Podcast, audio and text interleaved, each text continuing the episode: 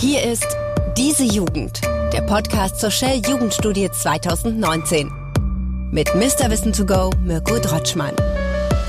Herzlich willkommen, freut mich sehr, dass ihr dabei seid bei einer neuen Folge hier bei uns im Podcast zur Shell Jugendstudie, die Lebenswelt der 12- bis 25-Jährigen. Das ist das große Thema und wir haben uns da ein paar kleine Themen im Rahmen dieser Studie rausgesucht, die wir diskutieren wollen mit spannenden Gästen und ich freue mich sehr, heute mit einem YouTube-Star sprechen zu können, nämlich mit Professor Dr. Harald Lesch, der ja Jahrgang 1960 ist, allerdings bei YouTube sehr erfolgreich, mehr als eine halbe Million Abonnenten hat er dort, bekannt, aber vor allem äh, durch seine Fernsehsendungen und äh, vielen Studenten natürlich auch bekannt, dadurch, dass er einen Lehrauftrag hat an der Universität in München. Ähm, Harald, ich hoffe, ich habe jetzt schon einige Dinge genannt. Was sollte man sonst noch über dich wissen? Also ich bin richtiger, also nicht nur Lehrbeauftragter, sondern ich bin ein richtiger Universitätsprofessor, also so richtig einer von diesen, äh, fast hätte ich gesagt, Silberrücken.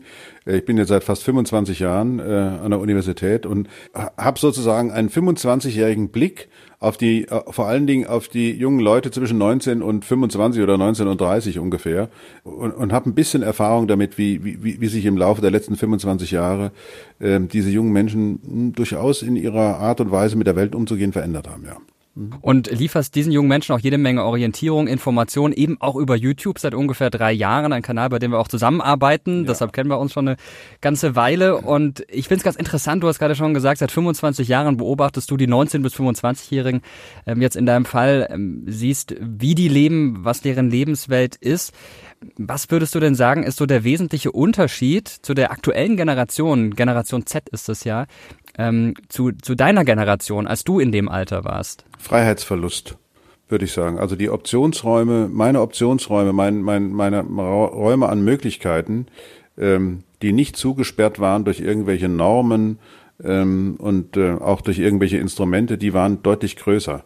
Also ich habe den, den Eindruck, dass seit, seitdem vor allen Dingen auch die digitalen äh, Kommunikationssysteme ähm, existieren die, die Lebenswelten, ob schon eine scheinbar größere Freiheit da ist, weil einfach mehr Informationsquellen zur Verfügung stehen, die Art und Weise, wie man sich verhalten kann und auch die Art und Weise, wie man sich verhalten muss, aufgrund der, durch, des durchaus höheren Drucks, äh, der entstanden ist, sich deutlich eingeschränkt hat. Das heißt also, ich fasse es mal immer gerne in einem Satz zusammen, ich konnte noch schlendern beim Studieren, heute wird im, beim Studieren marschiert. Das heißt, für dich war in deiner Jugend Freiheit eine ganz besonders wichtige Sache.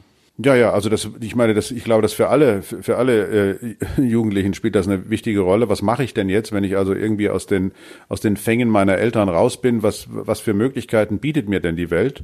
Und das Merkwürdige ist eben tatsächlich, dass ob schon man heute viel mehr weiter reisen kann, dass man viel mehr Möglichkeiten hat, sich alles Mögliche anzugucken, äh, auch was auszuprobieren. Aber wenn man sich dann für was entschieden hat, dann gelangt man doch relativ schnell in sehr stark äh, strukturierte, überverwaltete über ja, regulierte Welten hinein, äh, wo sehr hohe Erwartungen gesteckt werden und wo vor allen Dingen so das Potenzial, was zu werden, immer, immer kleiner wird. Man will sofort eine sehr hohe Leistungsbereitschaft haben und eine sehr hohe Leistungsfähigkeit. Und dieser Lerneffekt so im Allgemeinen, der, der sich ja einstellt dadurch, dass man einfach ein bisschen ja, bisschen lernen, Schritt für Schritt. Und dieses Allmähliche, dieses Langsame, das kommt immer weniger zum Zuge. Die digitalen Geräte insbesondere liefern uns ja eine Geschwindigkeit, eine Datenübertragung, die eben immer mit Lichtgeschwindigkeit geht. Und das war in meinen Zeiten alles noch deutlich langsamer. Ja, das stimmt. Durchs Netz muss alles super schnell gehen und sofort verfügbar sein. Die 12- bis 25-Jährigen wurden bei der Shell Jugendstudie befragt, was ist euch denn am wichtigsten generell in Bezug auf ja, ein gemeinschaftliches äh, Zusammenleben? Was meinst du, welche Punkte wurden da genannt? Was ist den Leuten besonders wichtig? Also ich glaube, der, der Eindruck entsteht sicherlich dadurch, dass es so viel, äh, so, so starke und schnelle Veränderungen gibt, dass man so Rückzugsräume braucht, um sich selber als Persönlichkeit wahrzunehmen. Also ich denke mal, dass wahrscheinlich Familie wichtig ist, Freunde wichtig sind, Partner wichtig sind. Also all diese äh, ganz menschlichen äh, Wechselwirkungen immer immer eine immer größere Bedeutung bekommen, auch als so eine Art von, von Erholungsraum. Wo kann ich Mensch sein? Wo, wo darf ich Mensch sein, ohne dass gleich jemand direkt wieder was von mir will und ich irgendwelchen Normen äh, und Ansprüchen gehorchen muss? Das muss man natürlich innerhalb von einer Familienpartnerschaft sicherlich auch. Aber da hat man das mit Menschen zu tun und nicht mit Institutionen oder mit irgendwelchen Instrumenten, die da auf einen angewandt werden. Ich würde denken, dass die, dass das ganz wichtige, das ganz große Interesse sicherlich in diesen menschlichen, ähm, also in, in Beziehungen steckt, ganz allgemein, ja. Ja, exakt. Genau das waren die drei Punkte, die da angesprochen wurden. Freunde, Partner, Familie, das ist am wichtigsten und das übrigens unverändert. Seit vielen Jahren, äh, die es die Shell Jugendstudie schon gibt, ähm, ist das immer gleich. Jetzt hast du schon gesagt, durchs Netz wird alles schneller und man muss immer gucken, dass man da mitkommt. Es wird vielleicht auch individueller. Kommunikation ist wichtig, aber es ist, finde ich, auch oft eine oberflächliche Art von Kommunikation über WhatsApp oder andere Messenger-Dienste.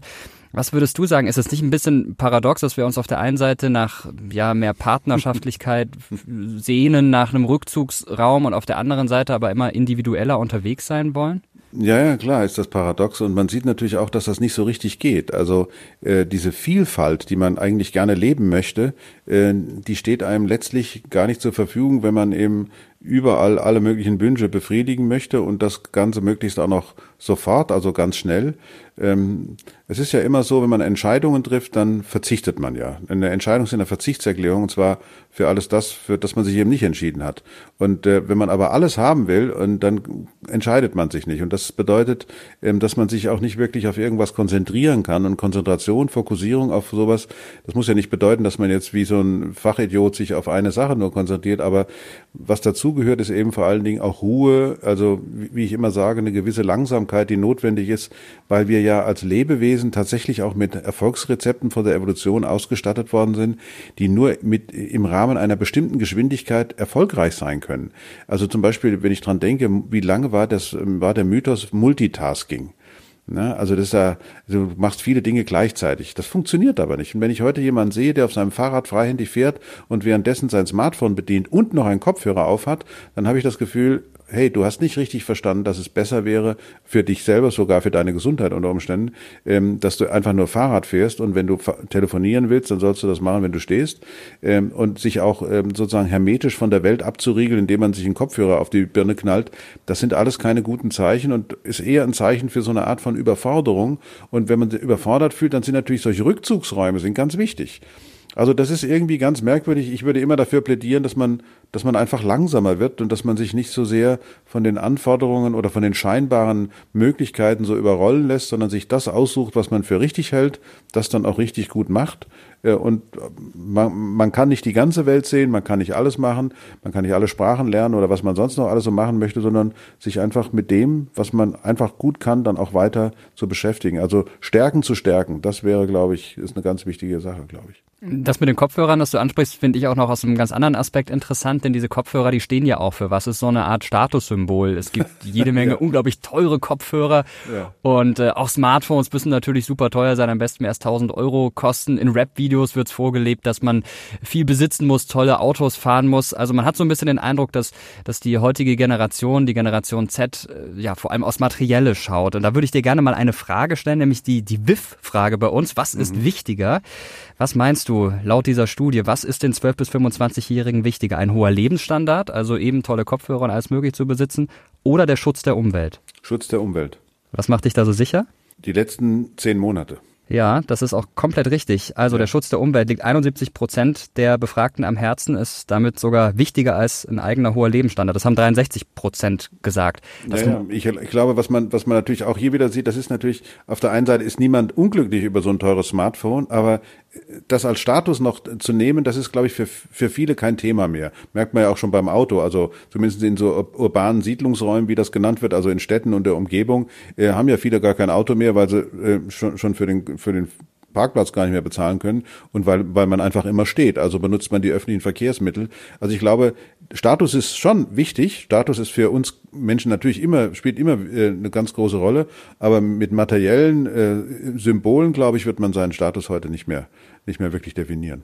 Da ist auch interessant, dass eine weitere ganz wichtige Sache für die Befragten eine bewusste Lebensführung ist. Und das ist wirklich eine ganz signifikante Veränderung zu den vergangenen Studien. Da war mhm. das eher immer nachgeordnet. Jetzt sagen immer mehr Leute, wir wollen uns bewusst ernähren, wollen ja gucken, dass wir nicht mit dem Flugzeug in Urlaub fliegen, sondern eben dann vielleicht hier vor Ort irgendwo Urlaub machen. Ja. Das ist auch eine Entwicklung, die neu ist. Das müsste dich ja eigentlich sehr freuen, denn das ist doch eins deiner zentralen Themen, oder? Ja klar, also da bin ich äh, sehr glücklich drüber, wenn das äh, gesamtgesellschaftlich äh, eine Rolle spielen würde. Das würden wir auch merken. Das, ich meine, wir, wir würden das alle spüren, wenn wir äh, eben nicht ganz weit hinaus in die Welt, sondern äh, ruhig auch mal zu Hause bleiben, um auch festzustellen, wer sind wir eigentlich? Also wer bin ich? Wo komme ich eigentlich her? Also dieses, dieses, ich will jetzt nicht sagen Heimatgefühl, aber dieses Gefühl, zu, zu welchem Kontinent gehöre ich? Was sind eigentlich die Werte, nach denen ich lebe? Und da ist man ja als Europäer schon anders ausgerüstet als zum Beispiel als Nordamerikaner oder äh, die, den Menschen in, in Asien. Also ich glaube schon, dass das auch zu einer Findung führen könnte, ähm, die weit über das hinausgeht, was man jetzt auf den ersten Blick so als rein ökologische Konsequenz sieht. Mein, da wird weniger Energie verbraucht und so weiter, sondern vielleicht brauchen wir in, in Europa auch mal die Besinnung darauf, auf, wer sind wir hier eigentlich? Und äh, da kann das richtig wichtig sein, einfach mal zu Hause zu bleiben und mal zu sehen, was ist denn hier alles so und warum ist alles hier so und vielleicht auch immer mal wieder zu sagen, hey, das ist richtig gut hier. Und viele Leute sagen auch, ich mache das nicht nur für mich, sondern ich möchte auch, dass andere das machen. Sie gehen auf die Straße, fordern auf, dass sich etwas ändert, dass etwas passiert. Merkt man ja unter anderem an den Fridays for Future Demonstrationen. Oh ja. Auch das ist ein interessantes Thema, das die Studie untersucht hat. Wie sieht es mit dem politischen Engagement junger Menschen aus? Was ist ihnen da noch wichtiger geworden? Da hören wir mal ganz kurz rein. Neben dem Umweltbewusstsein hat außerdem politisches Engagement für 12- bis 25-Jährige an Bedeutung gewonnen. 34 Prozent der Befragten sagen, ist mir wichtig. Das ist allerdings auch nur rund jeder Dritte. 2002 war es aber nur ungefähr jeder Fünfte. Politisches Engagement ist damit aber sogar die Wertorientierung, die seit 2002 am stärksten an Bedeutung gewonnen hat, gefolgt von umweltbewusstem Verhalten und dem Wunsch, das Leben zu genießen. Sich umweltbewusst zu verhalten und gleichzeitig das Leben zu genießen, ist für die Befragten kein Widerspruch. Ist das für dich ein Widerspruch? Nein, nein. Also ich meine, es ist immer die Frage, äh, was ist, was ist der Genuss, den man hat? Also manchmal kann der Genuss ja schon sein, nach einem harten Tag einfach mal in Anführungsstrichen nichts zu tun. Einfach gar nichts. Sich irgendwo hinzusetzen, weder digital noch sonst irgendwie, sondern einfach nur mit jemandem zusammen zu sein, was zu trinken, einfach am Ball flach zu halten, stabile Seitenlage, wie mein Bruder immer sagt, stabile Seitenlage, Puls 60, kein Blutverlust. Einfach mal nichts zu machen. Das Gehirn in den Tagträumerzustand fallen zu lassen und mal gar nichts zu wollen das kann ja schon ein großer Genuss sein bei den, bei den Anstrengungen, die man manchmal so am Tag über sich ergehen lassen muss. Auch äh, bei, bei dem ganzen Stress, den man deswegen kriegen kann, weil es so laut ist, weil es so schnell ist und so weiter man entschließt sich zum Genießen. Ja, also in, etwas zu genießen ist eine Willensakt. Das bedeutet, also wenn es jetzt nicht um Sucht geht, um Gottes Willen, aber äh, sie, etwas zu genießen ist eine, eine Willens, äh, Willenserklärung. Ich genieße die Situation ähm, und ich glaube, dass viele junge Leute inzwischen klar ist, was wirklich richtig wichtig ist. Und äh, da geht es nicht darum, so, so eine schnelle, in Anführungsstrichen eine schnelle Nummer zu schieben, sondern geht es um was ganz anderes. Da geht es nicht um unmittelbaren Wunscherfüllung, sondern da geht es um, um viel tiefere, viel wichtigere ähm, Emotionen, die angesprochen werden, um auch zu, sich auch zu spüren als, als jemand, der seine, der seine eigene Fantasie, seine eigene Flexibilität hat und, und damit eben seinen da, da, da kommt man wieder auf die Individualität zurück, eben nicht irgendwelchen Normen gehorcht, wo man eine bestimmte Geschwindigkeit erreichen muss, sondern eben sein eigenes Tempo zu finden und auch seine eigene Zeit zu finden. Also wie gehe ich mit der Welt um, hat viel damit zu tun, dass ich mich auch mal über kleine Dinge freuen kann. Also der Genuss eben auch tatsächlich ein ganz anderer sein kann als immer nur über Events, die großartig durchorganisiert sind, sondern manchmal sind es die kleinen Dinge und äh, davon gibt es ziemlich viele schöne. Ja, sehe ich ähnlich. Auch wenn man zum Beispiel auf einem Konzert ist, muss man nicht unbedingt die ganze Zeit das Smartphone hochheben und das Konzert genau. mitfilmen und durch das Smartphone-Display gucken, ja. sondern doch einfach mal den Moment genießen. Und ich glaube, ja das ja. Äh, ist wirklich ein Thema, was bei vielen so ein bisschen äh, schwierig ist. In dem Zusammenhang hätte ich jetzt noch eine Frage, auf die ich selbst bisher gar keine große Antwort gefunden habe, aber ich äh, habe da große Hoffnung in dich, dass du das so sagen kannst. Und zwar geht es da auch so ein bisschen um Fridays for Future und, und den Vorwurf, der den jungen Menschen da oft gemacht wird, die da unterwegs sind. Da wird gesagt, na ja, ihr sagt hier, man muss sich einschätzen, einsetzen für, für Klimaschutz und alles Mögliche, aber ihr fliegt doch selbst mit dem, mit dem Flieger in Urlaub und ihr habt teure Klamotten und Smartphones und alles Mögliche Mögliche. Ihr handelt ja selber nicht so. Also don't practice what you preach ist ja so der große Spruch und das, das macht ihr nicht. Mhm. Wie siehst du das denn? Genuss auf der einen Seite äh, und auf der anderen Seite aber vielleicht auch seinen eigenen Prinzipien treu bleiben. Geht das ja, überhaupt heute in der globalisierten Welt? Naja, also, aber weißt du, so, so wie du sprichst, ähm, hört sich das an, als hätten die, die jungen Leute unglaublich viele äh, Möglichkeiten gehabt, das bis jetzt zu entwickeln. In Wirklichkeit ist es doch so, du kommst auf die Welt und die Welt ist schon da. Und da, das klingt so banal, meint aber ja eigentlich, das sind deine Eltern, da ist das, das Land, in dem du lebst, die Traditionen, in denen du aufwächst. Deine ganze Sozialisation findet irgendwie statt. Äh, auch die Art und Weise, wie kommuniziert wird, wie gereist wird, wie geurlaubt wird und so weiter und so weiter. Ist alles da. So. Und jetzt kommst du als neuer Mensch in diesen, in diesen Regelkreislauf rein und stellst auf einmal nach, erst nach einer Weile fest, oh, das ist ja gar nicht das Richtige. Das heißt, den jungen Leuten jetzt den Vorwurf zu machen, dass sie sich erstmal wie junge Leute, nämlich wie Lernende verhalten haben, das ist doch, das ist doch also Wohlfall. Das, das, dass die Alten das tun, ist eine, das ist eigentlich, äh, das ist eigentlich völlig verkehrt. Sondern im Gegenteil, zu begrüßen, dass die junge Generation jetzt in dieser Lernkurve ist, wo sie feststellt, so wie die Alten das gemacht haben, so können wir es nicht weitermachen. Das ist doch der entscheidende Punkt. Niemand kann die Zeit zurückdrehen, aber wir können jeden Tag immer wieder von vorne anfangen und können das Richtige tun. Und Fridays for Future ist in dieser, in diesem Sinne eine ethisch völlig saubere, absolut äh, also absolut reine Veranstaltung, weil hier schreien junge Menschen nach ihrer Zukunft. Also etwas Wichtigeres gibt's ja gar nicht als eben die eigene Lebenszeit. Und die jungen Leute sagen, so wie ihr das macht, werdet ihr unsere Zukunft, also unser, unsere zukünftige Lebenszeit, werdet ihr damit gewaltig ja, beschädigen, um nicht zu sagen zerstören. Und das heißt, denen jetzt den Vorwurf zu machen, dass sie sich jetzt oder in der Vergangenheit noch so verhalten haben, das ist völlig falsch. Sondern es geht jetzt um die Option, was können wir mit dieser, was kann diese Bewegung an, ja, anregen, anrichten, inspirieren, auch die Erwachsenen, die Älteren dazu inspirieren, mal über ihre eigenen Handlungen nachzudenken. Ähm, weißt du, Mirko, das ist so der Überbringer der schlechten Nachricht. Und in diesem Sinne ist Fridays for Future ja ein Überbringer der schlechten Nachricht. Das sind immer diejenigen, die sich dann anhören müssen, ja, du machst ja selber nichts und so weiter und so weiter. Aber äh, oft sind es diejenigen, die überhaupt erstmal die Aufmerksamkeit darauf lenken. Und viele Leute wollen diese Aufmerksamkeit nicht auf diese Punkte gelenkt haben, weil sie natürlich auch damit kritisieren, die jungen Leute, in was für einem, äh, was für einen Lebensstil haben wir die letzten 50, 60 Jahre in diesem Lande äh, eigentlich gemacht. Also am Anfang ein Wirtschaftswunderland, da sollten die Kamine rauchen und so weiter und so weiter, die Schornsteine sollten rauchen. Und mit all diesen Schäden müssen wir uns heute rumschlagen. Wir hätten natürlich, die Kinder konnten früher nichts dafür, was passiert ist, die können, können heute auch nichts dafür, was passiert ist. Wir Erwachsenen sind es, die die Rahmenbedingungen setzen, in denen unsere Kinder aufwachsen. Und wir müssen eigentlich den Fridays for Future Bewegung viel deutlicher zuhören, worum es da eigentlich geht. Denn wir haben über diese Ökonomisierung der letzten 50, fast 100 Jahre aller Lebensbereiche haben wir das Leben so dramatisch verändert, dass das, was Fridays for Future jetzt anbietet, eine radikale Umkehr bedeuten kann, zumindest aber auf jeden Fall eine deutliche Richtungsänderung. Und da sollte man den Kindern keine Vorwürfe machen, im Gegenteil, man sollte sie unterstützen, unter die Arme greifen, wo immer es geht. Könnte man vielleicht so zusammenfassend sagen, die Jungen haben es mehr kapiert als die Alten? Das würde ich auf jeden Fall sagen, ja. ja. Apropos die Jungen, da hätte ich ein weiteres kleines Spielchen für dich, nämlich das Spielchen Wer hat's gesagt? Ich, ich, ich lese dir ein Zitat vor. Ich, ich vermute mal, du wirst schon nach den ersten zwei Wörtern wissen, wer es gesagt hat. Aber ich denke mal, der eine oder die andere, die gerade zuhört, die wissen das nicht. Deshalb lese ich es mal komplett vor und danach bist du dran. Ja. Also, die Jugend liebt heutzutage den Luxus. Sie hat schlechte Manieren, verachtet die Autorität, hat keinen Respekt vor den älteren Leuten und schwatzt, wo sie arbeiten sollte. Die jungen Leute stehen nicht mehr auf, wenn Ältere das Zimmer betreten, sie widersprechen ihren Eltern, schwadronieren in der Gesellschaft, verschlingen bei Tisch die Süßspeisen, legen die Beine übereinander und tyrannisieren ihre Lehrer. Sokrates. Richtig, genau. Und das schon vor einer ganzen Weile. Griechischer Philosoph Sokrates, so um 469 vor Christus ist er geboren. Wahnsinn, also Wahnsinn, ja. Ja, ja, ja, also das heißt, so lange beschweren sich die Alten schon über die Jungen.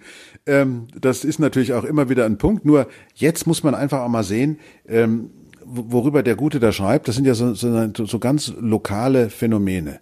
Aber bei Fridays for Future geht es um ein globales Phänomen, nämlich den Klimawandel. Also die, die, die, die, die, die schreien ja nach viel mehr als einfach nur irgendwelchen äh, kleinen Verhaltensmaßnahmen. Wenn wir das wirklich ernst nehmen, worum es da geht, dann ist das eine Veränderung von viel mehr als einfach nur äh, ein bisschen weniger, ein bisschen weniger von hier und ein bisschen weniger von da. Dann müssen wir uns ganz anders verhalten, und zwar nicht nur hier bei uns, sondern überall auf der Welt. Und ich bin mal sehr gespannt, wie eine, ein im Grunde genommen ja globalisierter Kapitalismus, selbst die Chinesen als Kommunisten sind ja kapitalistisch, also wie ein, wie ein globalisierter Kapitalismus auf diese Herausforderungen reagiert, dass die in Anführungsstrichen jungen Konsumenten, denn davon geht ja das kapitalistische System letzten Endes aus, dass jemand da ist, der wieder weitermacht mit dem Konsum, wenn die auf einmal wirklich sich global äh, verweigern würden, würden sagen, hört mal, äh, wir machen nur noch Secondhand, wir kaufen keine Klamotten mehr, wir tauschen mehr und so weiter, wir, wir, wir probieren neue Finanzmöglichkeiten aus, zum Beispiel zerfallendes Geld statt äh, Geld ähm, über die Schulden zu finanzieren und so weiter. Wir machen alles ganz anders. Und ähm, ich glaube, das, äh, das ist schon eine neue Dimension. Aber in der Tat, wir Älteren haben uns schon immer über die Jüngeren hergemacht und gesagt, also das ist ja fürchterlich. Und wird wahrscheinlich auch so bleiben. Es wird ja gerne von so einem wachsenden Generationenkonflikt gesprochen, dass ja. die, die Generationen immer weiter auseinandergehen, auch gerade was die Politiker angeht. Dann gab es dieses Rezo-Video vor einiger Zeit, das ja, das nochmal ja. symbolisiert hat. Jetzt merken wir an Sokrates, okay, es gab diesen Konflikt offenbar schon, schon vor sehr, sehr langer Zeit. Ja. Aber würdest du sagen, der Konflikt hat sich tatsächlich zugespitzt? Nein. Also ganz ehrlich gesagt, ich glaube nicht, dass es einen richtigen Konflikt zwischen den Jüngeren und den Älteren gibt. Es gibt viel mehr Brücken inzwischen zwischen den Generationen. Es gibt viel mehr Gespräch. Äh, es gibt viel weniger, zumindest ist das mein Eindruck, viel weniger, ja, so richtigen, so richtigen hasserfüllte Aggression zwischen, äh, zwischen Eltern und Kindern. Da wird viel mehr miteinander gesprochen. Achtsamkeit spielt eine immer größere Rolle. Nicht zuletzt auch die Tatsache, ähm, dass, äh, es Elternzeit gibt, die von beiden wahrgenommen wird, dass also Kinder tatsächlich auch mit beiden Eltern was zu tun haben. Äh, es gab Generationen, da war der Vater nie zu Hause. Ähm, also ich glaube schon, dass heutzutage zumindestens sagen wir mal, das Potenzial dazu da ist, diese Konflikte deutlich besser und vernünftiger zu lösen, als das früher der Fall war. Und dabei entstehen automatisch auch Gesprächsformen, die ganz anders sind, als das früher der Fall war. Früher war mehr Befehl, du machst das so und so. Heute ist viel mehr Gespräch, viel mehr Diskurs da und das ist auch richtig so. Stichwort, früher war mehr Befehl, das könnte man, und das machen wir einen wirklich sehr weiten Bogen auch auf die Kirche beziehen und äh, uns das mal ein bisschen genauer anschauen. Du hast vorhin schon gesagt, es gibt ein großes Bedürfnis nach Rückzugsorten. Diese Rückzugsorte sind aber dann eher so im privaten Umfeld und ja. nicht unbedingt im kirchlichen Umfeld, was man ja auch vermuten könnte. Ja, man könnte sagen, die Welt wird immer unsicherer, dann versucht man sich dahin zu flüchten, wo man sagt, ja, da bekomme ich Hilfe. Aber wenn man sich mhm. die aktuellen Studienergebnisse anschaut, der Shell-Jugendstudie, dann sieht man, dass der Anteil der Jugendlichen, für die der Glaube tatsächlich wichtig wichtig ist, weiterhin zurückgeht und im Vergleich zum Beispiel zu 2002 stark abgenommen hat. Mhm. Womit hängt das deiner Meinung nach zusammen? Ja. Naja, also ich meine, eine ganz billige Antwort ist natürlich, die ganzen Missbrauchsskandale ähm, haben natürlich überhaupt nicht das Vertrauen in eine Institution wie Kirchen vergrößert, sondern sie haben sie massiv verringert, zusammenbrechen lassen. Das ist förmlich kollabiert. Vor allen Dingen auch dadurch, dass eben die Kirchen ähm, und an erster Stelle die katholische Kirche völlig falsch reagiert hat über viele Jahrzehnte, diese Fälle vertuscht hat äh, und äh, immer noch mal versucht hat, äh, sozusagen andere Schauplätze aufzubauen, um irgendwie davon abzulenken. Da hat die Institution Kirche unglaublich verloren. Also um das nochmal in Verbindung zu bringen, ich glaube durchaus, dass das ein bisschen mit zusammenhängt. Ich habe mich immer gefragt, wo sind eigentlich die Bischöfe beider Kirchen an den Freitagen? Warum sind die nicht mit auf der Straße bei Fridays for Future?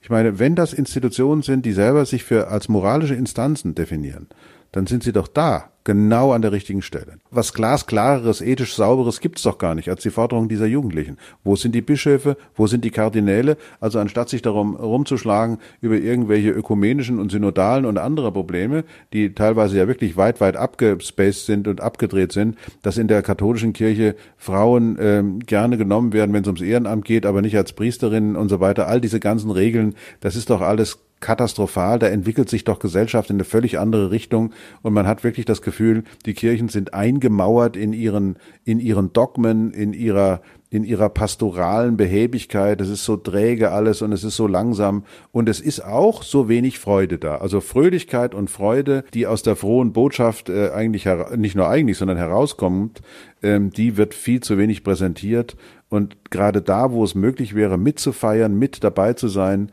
äh, auch moralisch durchaus äh, nochmal eine ganz andere Dimension mit dazuzugehen, nämlich das, was um uns herum ist, als Schöpfung, als ein Geschenk zu definieren und nochmal klar zu machen, hört mal, das geht um viel, viel mehr als einfach nur so ein bisschen Umweltschutz. Da machen die Kirchen einfach einen riesigen Fehler. Sie sind nicht dabei, wenn es um Fragen zur Ethik momentan geht in der, in der Gesellschaft. Sie, sie werden zwar immer wieder gerne eingeladen zur Podiumsdiskussion, aber im Grunde genommen sind die Kirchen da völlig sprachlos und diese Sprachlosigkeit macht sich dann eben auch bemerkbar im Interesse der Bevölkerung insgesamt und natürlich auch der Jugendlichen. Jetzt sprechen wir über christliche Jugendliche. Wenn wir uns ja. die Studie anschauen, sehen wir, dass der Anteil der gläubigen ähm, Muslime zum Beispiel deutlich zugenommen hat. Mhm. Macht die islamische Gemeinde da was anders? Macht sie was besser? Das kann ich dir nicht sagen. Das weiß ich nicht. Da habe ich viel zu wenig Ahnung davon. Ich bemerke das natürlich auch. Ich denke, dass die Familienbande sicherlich eine große Rolle spielen ähm, dort und ähm, möglicherweise schaffen es die Imame in den Moscheen oder auch in dem äh, auch die Familien eben da tatsächlich deutlich erstmal die Bedeutung von Religion für das eigene Leben und für die Familie klarer zu machen.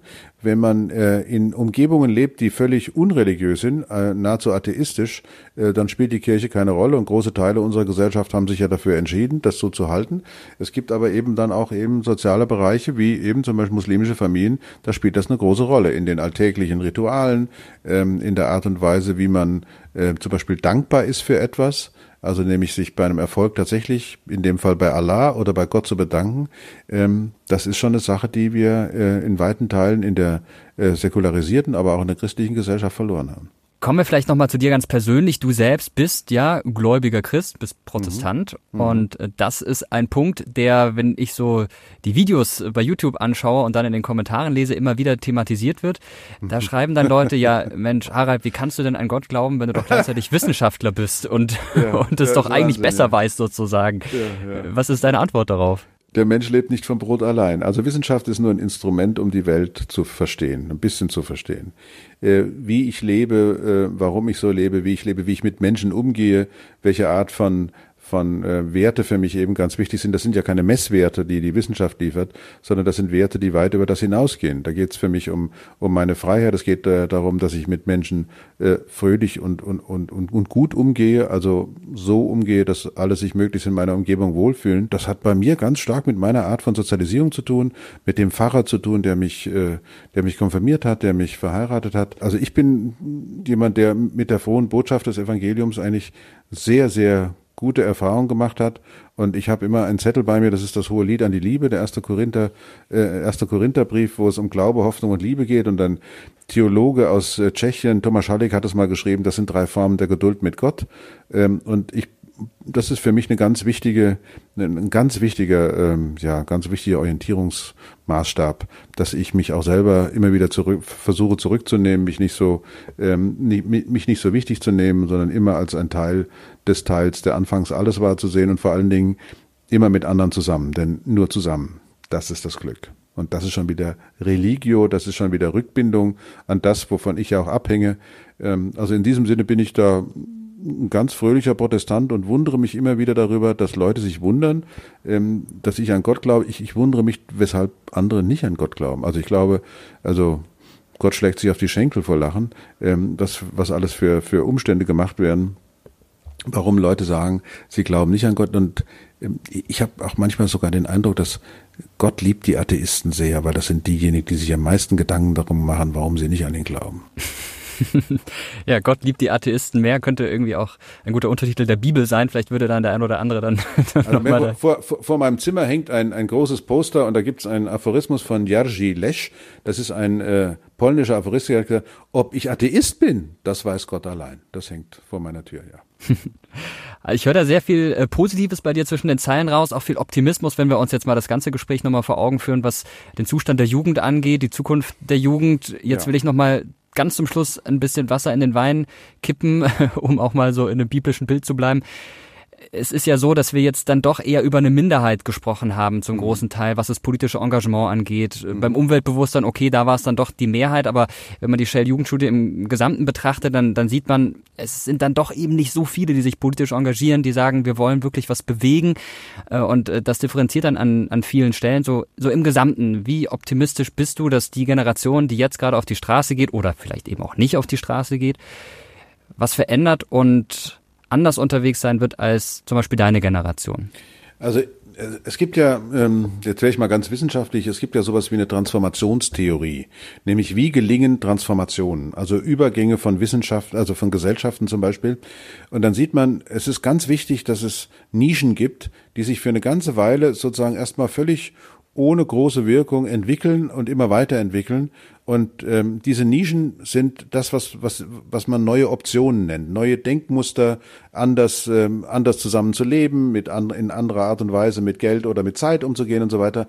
Äh, und diese Nischen sind vielleicht für eine ganze Weile wirklich nur so ganz kleine Pflänzchen, die da blühen. Aber während der soziale und technische und wissenschaftliche und politische Mainstream einfach immer weiter rauscht und von diesen Nischen noch nie was gehört hat. Bis es zu einer drastischen Veränderungen kommt. Das kann eine Naturkatastrophe sein, das kann irgendwas Persönliches sein. Und dann auf einmal gucken Leute und schauen, was gibt's denn noch für alternative Möglichkeiten?